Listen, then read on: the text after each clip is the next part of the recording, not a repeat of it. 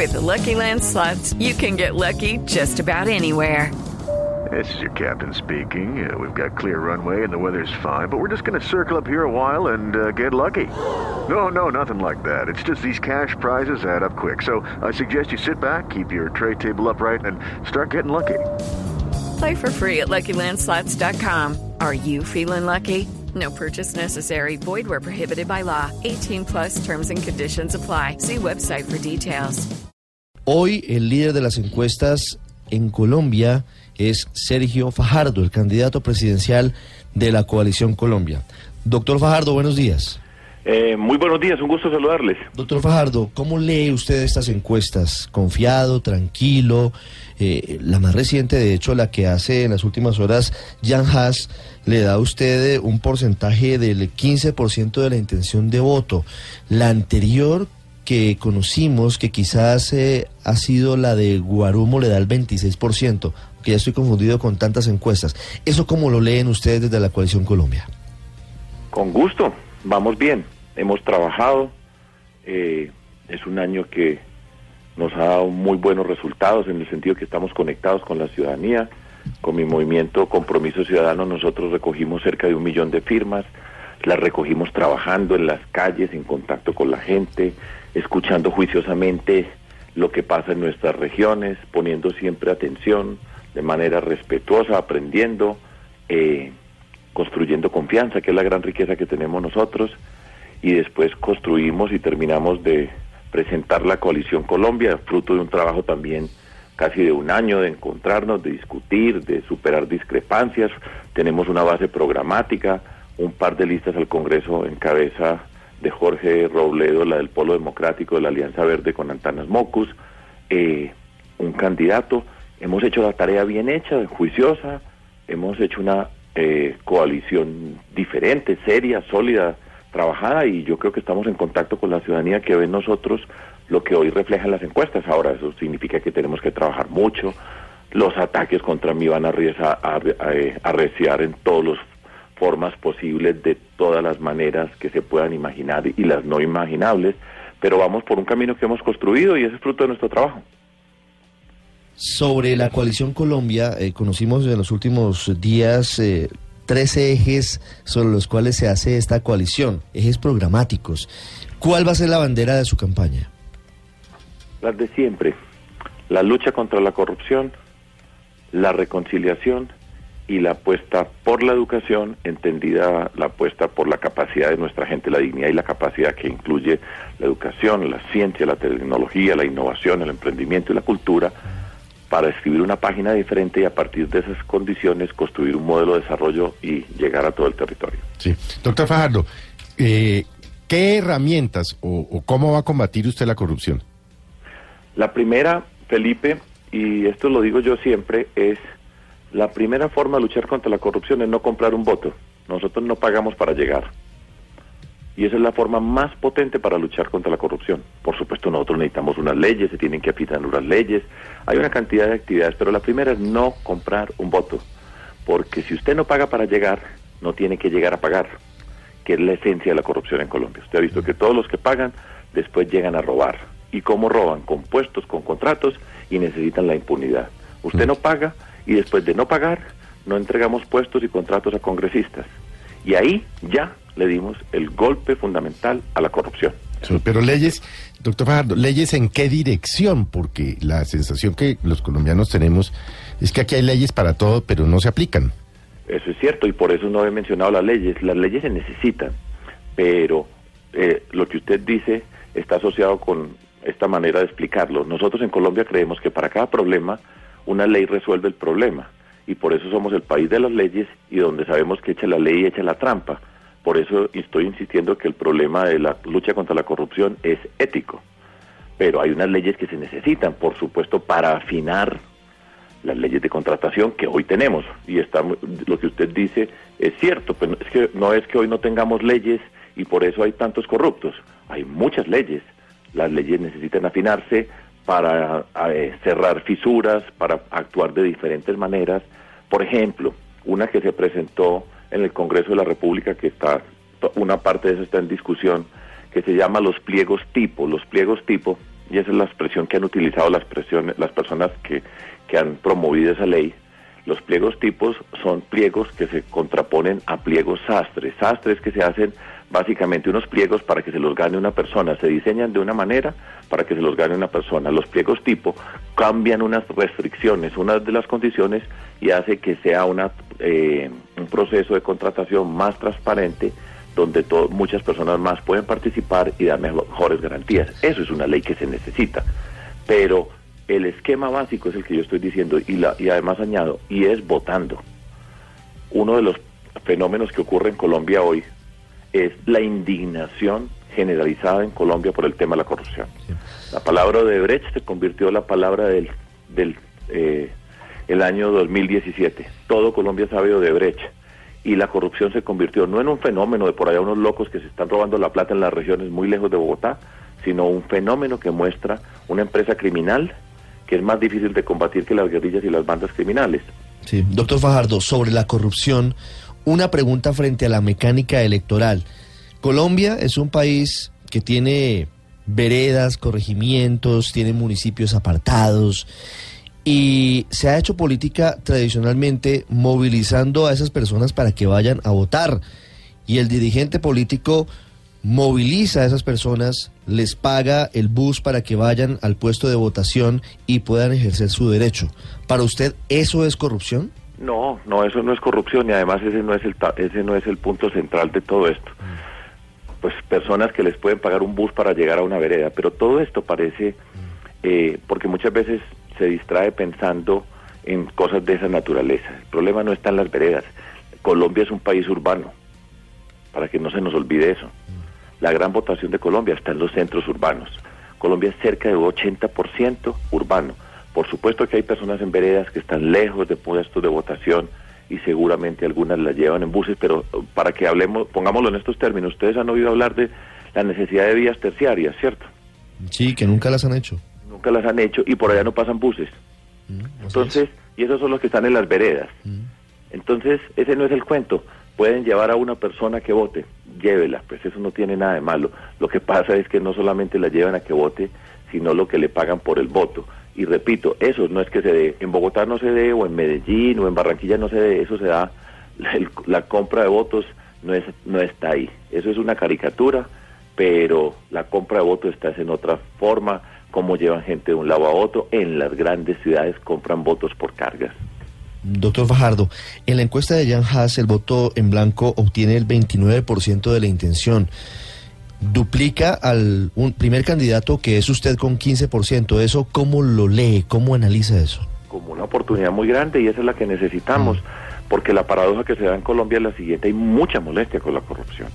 Y yo no, yo no tengo la encuesta, pero estoy seguro que esa encuesta, como todas las que hemos visto este fin de año, que creo que son cinco, donde, nos, donde yo estaba adelante en todas las cinco, y lo digo sabiendo que es una fotografía y es una imagen del momento, pero estoy seguro que si usted mira abajo, abajo están los políticos, los partidos políticos, el Congreso de la República y la justicia. Eso es muy dramático en una sociedad, una sociedad que en la que las personas que tienen la mayor responsabilidad, en esas personas están las decisiones más importantes, las que nos afectan a todos nosotros como, como ciudadanos, como ciudadanas, ahí está y lo que prensa la ciudadanía es que son lo peor dentro de ese esquema de favorabilidad y de, respetabilidad de las instituciones. Eso es dramático para nuestro país. Doctor Fardo, e, en esta encuesta de Jan Haas, la principal preocupación o el tema que definiría el voto para la gente es eh, salud, con 22%, desempleo es el segundo con 16%, la corrupción apenas está en el cuarto lugar con 13% de quienes definirían la intención de voto por ese punto en particular. ¿Será que se están enfocados los candidatos eh, frente a los problemas que realmente quieren solucionar los colombianos? Yo sí creo, porque es que hay diferentes mezclas y formas de entender la, las encuestas. Y en esto yo llevo ya 18 años. Yo siempre he hablado de la educación. No sé en qué educación, en qué puesto aparece la educación en esa encuesta. Sexta, con el 5% únicamente. Entonces, en todas las encuestas en que yo he estado, en todas las elecciones en que he estado, la educación aparece de sexta, muchas mm. veces. Claro que eso varía con otras encuestas, ¿cierto? Mm. Entonces, si fuera así, pues yo no podría haber ganado ninguna de las de los cargos que nosotros que yo he ganado de alcalde, de gobernador, lo digo en esos términos. ¿sí? Lo que las personas buscan en las personas que eligen, están buscando personas que eligen que representen un conjunto de cosas, ¿cierto? Porque si eso fuera así, lo mejor sería que fuera un candidato médico. Sí. Y, Doctor Fajardo. y estamos escogiendo líderes que combinan, entienden la sociedad, toman decisiones y atienden las diferentes instancias, ¿cierto? El- es, lo que dice la gente no es que no sea cierto, eso seguro que es cierto. La corrupción nunca estaba en ese lugar, de hecho, antes siempre estaba mucho más abajo, pero es una combinación de cómo se elige, a qué persona se elige, qué representa, Sí. qué puntos tiene, cómo se acerca a la sociedad, qué esperanza construye, qué, qué se puede vislumbrar con la persona que conduce. Pero precisamente ya que hablamos de corrupción, de compra de votos, de contratistas, hay algo muy interesante en esta encuesta de Jan Haas. Y es que cuando le preguntan a las personas, pues, por quién votaría, sale usted ganando, obviamente, con el 18%, sin, eh, con el 15%, perdón. Sin embargo, cuando le preguntan a las personas quién cree que va a ganar, el que sale punteando es Germán Vargas Lleras, en donde el 20% dicen que creen que va a ganar Germán Vargas, a pesar de que la mayoría votaría por usted. ¿Por qué esa dicotomía? ¿Por qué esa diferencia? Paola, eh, lo que pasa es que yo no he visto la encuesta, pero yo no, tengo, esta es una segunda encuesta, ¿cierto? Seguro tú tienes ahí a la mano la encuesta. En esa pregunta, voy a preguntar yo, pero solo para tener la información para poder hacer alguna observación, porque yo he visto esa pregunta en otras encuestas, pero con respecto a eso, ¿cómo era en la primera encuesta ese hecho y cómo es en la segunda encuesta ese hecho? ¿Me entiendes? En la primera encuesta, ¿quién decía que iba a ganar? En la segunda encuesta, ¿quiénes dicen que va a ganar? ¿Y cómo fue el cambio? Si hubo un En, cambio. en esta realmente la diferencia es mínima, porque el 20% de los eh, encuestados dice que cree que va a ganar Germán Vargas Lleras y el 18% cree que va a ganar usted. ¿Y cómo era en la primera No, vuelta, en la primera no, medición? No, no, no la tengo. No la tengo. Ok. No, no la tengo. Ábreme, yo lo tengo acá. ¿Cuál es la primera medición, Paola? 20% y 7%, decía en la primera Ah, encuesta bueno. que era en septiembre de este se ha año. se ha en donde- modificado. claro, Se ha ha modificado pasado de 20 a 18. sensiblemente, Y a Colombia le está calando un mensaje, que es lo que nosotros representamos. Mm. Lo que nosotros representamos es una alternativa política que está por fuera de la estructura política de- tradicional. Dicho de otra forma, es la primera vez en Colombia, yo no sé desde hace cuánto tiempo, que vamos a estar por fuera de ese esquema, esto es impreciso, pero da una ilustración, frente nacionalista. Y nosotros representamos una alternativa y eso sí qui- requiere una ciudadanía que va adquiriendo conciencia que la pueden gobernar otras personas que no tienen que ser las mismas personas con las mismas. Por eso la expresión de nuestra campaña es se puede y eso ha venido pasando en el nivel regional en el nivel local y poco a poco la gente va viendo cómo alternativas políticas diferentes pueden gobernar en Colombia. Nosotros vamos a encabezar una revolución serena en este país que muestra que se puede gobernar con seriedad, con rigor, que se pueden hacer las cosas y no tienen que ser las mismas personas que las han hecho siempre. Y eso va calando en Colombia. Doctor Fajardo, ¿hoy sigue cerrada la puerta a una coalición con el Partido Liberal?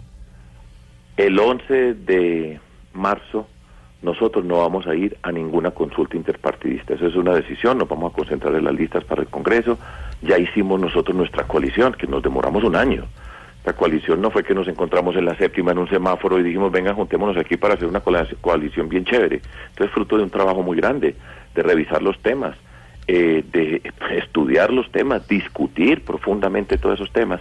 Entonces, vamos en el camino de la coalición Colombia. Y ahí vamos bien y seguimos avanzando por ese camino. Sí. Hasta el 11 de marzo, concentrados en lo que estamos. ¿Y después del 11 de marzo podría existir alguna posibilidad de una cercanía con el Partido Liberal? El 11 de marzo nosotros paramos, nosotros analizamos, pero yo tengo pues la, eh, mi forma, digámoslo en estos términos, que expresa la coalición Colombia es no mire para los lados, no esté hablando del uno del otro, hagamos todo lo que nosotros tenemos que hacer y pasemos el 11 de marzo y tomamos las decisiones. Nuestro objetivo inicial es ganar en la primera vuelta en mayo y por ese plan de trabajo nos vamos avanzando. Así fue con la coalición Colombia, nosotros decíamos, ustedes son capaces de hacer eso, ¿cómo se van a No, pues es increíble, ustedes jamás se van a poder encontrar. Y mire cómo vamos, programa, listas y candidato. Bien, la coalición más sólida que hemos visto en mucho tiempo en el país. Diría la verdad, doctor Fajardo, si yo interpretara que después del 11 de marzo podría existir una coalición con el Partido Liberal. El 11 de marzo, la verdad es que el 11 de marzo nosotros no vamos a una consulta interpartidista Mm. y nos vamos poniendo objetivo por objetivo. Es y decir, no nos sí. vamos a desconcentrar mirando para los lados ni estar hablando todo el día del uno, del otro, se van a juntar o no se van a juntar. 11 de marzo, a trabajar se dijo y para allá vamos y estamos diseñando la campaña de aquí hasta esa fecha, tomando aire pues a ver si empezamos las vacaciones un ratico y concentrados. Va a haber muchas emociones. Doctor Fajardo, quiero hacerle una última pregunta. Bueno, gracias Ricardo. No, una última pregunta frente a frente Ah, a un tema eh, que se está manejando en eh, los despachos judiciales. A ver. ¿Usted en alguna oportunidad como gobernador de Antioquia o como candidato a la gobernación de Antioquia se reunió con Federico Gaviria? Federico Gaviria. ¿Quién es Federico Gaviria? Federico Gaviria es el empresario que hoy es el principal testigo ventilador del escándalo de Odebrecht. Ah, no, jamás en la vida, ya sé quién es Federico, jamás en la vida me he reunido con ese señor. Y además sé, además sé quién es. Nunca lo he visto ni he cruzado una palabra con él, ni tengo que hacer nada con él. Pero lo que pasa es que hace mucho tiempo pasó esto, pero ustedes recuerdan, tal vez Felipe que es mayor, recuerdan Mm. que aquí se creó una empresa de celulares que se llamaba Hola, Sí. que era La, la precursora de Tigo. la precursora de Tigo, ¿sí? Hola, que era, que la formaron, eh, a ¿qué año sería esto? Eso era, eso era TV, estaba el doctor Augusto López. Por ahí en el año 93 o 90 y 90. pico. No, no, no, 2000, eso es, eso es después. 2002, 2002, 2003, más o menos, Sí. por ahí. Sí. Ese señor, Federico Gaviria, hacía parte de Hola. Sí. Y allí lo conoció y No, tuvo no, relación yo con nunca lo he él. o- conocido, ni he conversado una palabra con él, ni tengo nada que ver con él, jamás. ¿Qué tuvo que ver usted con Hidroituango y la firma brasileña Camargo Correa? Yo, nada. Como gobernador de Antioquia no, es tuvo que ninguna contratación. Recuerde, recuerde lo siguiente. EPM es propiedad de la alcaldía de Medellín. Mm. Yo soy gobernador, yo pues cuando asignaron Hidroituango es la gobernación, eh, la alcaldía de Medellín, EPM. Yo soy al gobernador que no tiene nada que ver con EPM en su propiedad y en su manejo ni en su junta. Sí. Paola. Sí, pero entonces usted se entera de quién es él cuando Empresas Públicas de Medellín compra ese creo que 50% de bola. No, no, Que no. después se vuelve- Yo sabía no. que él, él era funcionario y el presidente de Ola era un señor que se llamaba Mauricio Mesa. Mm. Y nosotros les teníamos que recibir a ellos cuando nos entregaban, con Juan Felipe Gaviria, gerente de las empresas públicas de Medellín. Mm. Y después trabajamos nosotros con Lucho Garzón, alcalde de Bogotá, y vendimos parte de Ola a Tigo. Sí, lo recuerdo muy bien. Eso es. Bueno. Doctor Fajardo, muchas gracias. A ustedes Feliz muchísimas Navidad, gracias. doctor Fajardo. Feliz Navidad. Igualmente, que les vaya muy bien y seguramente vamos a conversar muchas veces Claro el año sí. entrante. Un feliz descanso. Bueno, y saludos también a Néstor, que les vaya bien. 7, 11 Hasta luego. minutos.